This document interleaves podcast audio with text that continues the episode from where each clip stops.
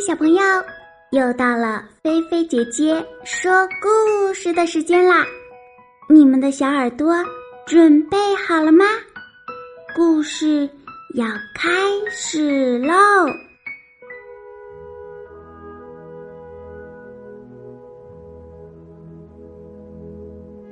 小兔子走丢了。小兔子一早醒来，想起呀，这是个特殊的日子。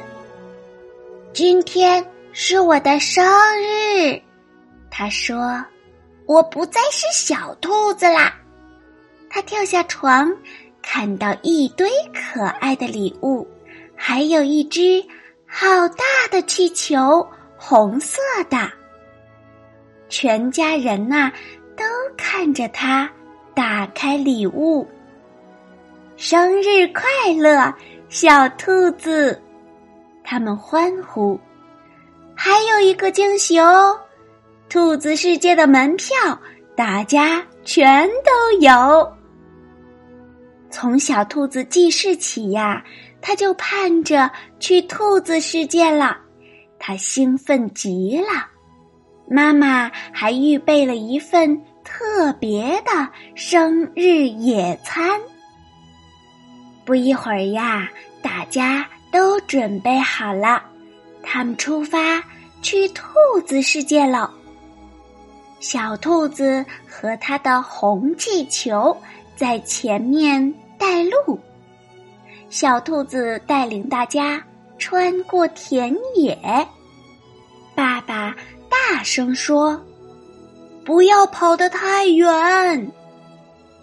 可是今天是我过生日，现在我是大兔子了。小兔子叫着，它还是跑在最前面。在一座小山顶上，小兔子呀突然停住了，大家都追了上来。小兔子说。看呐，兔子世界好大呀！他又兴奋地跑起来。等他们都来到了兔子世界，小兔子呀不知道该先玩哪个，每一项他都想立刻开始。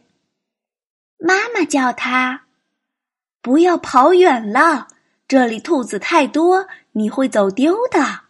你要待在我身边。可是今天我过生日，我已经是大兔子了，我不会走丢的。小兔子飞奔向前，经过了海盗船和胡萝卜快艇，有这么多好看的，有这么多好玩的。妈妈，你可以推我荡秋千吗？我可以玩攀爬架吗？对不起，小兔子，你还太小了。不过你可以玩旋转滑梯。妈妈说。小兔子说：“可是那是小宝宝们玩的。”妈妈，今天是我的生日，我是大兔子了。我想玩那个。他指着。大过山车。对不起，小兔子，你还太小了。妈妈说。于是，小兔子只能看着哥哥姐姐们飞驰而过。不一会儿呀，小兔子就看腻了，他自言自语说：“这不公平！今天是我的生日，我是大兔子了。”为什么我不能像别的兔子那样玩一些真正有趣的节目呢？小兔子叫起来：“哇！不知道我的新火箭会不会飞得这么快？耶！弹力宝这个游戏我是可以玩的。”于是小兔子爬了上去，它蹦啊跳啊。简直要飞起来了，直到小兔子说：“咦，妈妈哪儿去了？爸爸呢？他忽然觉得自己原来是那么小。小兔子问几位大一些的兔子：“请问，你们见过我妈妈吗？”他又向几位成年兔子打听，可是谁也没有见过小兔子的妈妈。小兔子问：“有人见过我妈妈吗？”小兔子哭了起来，剩下它孤单单的一个，不知道怎么办。兔子们围了上来，纷纷问小兔子关于它妈妈的事。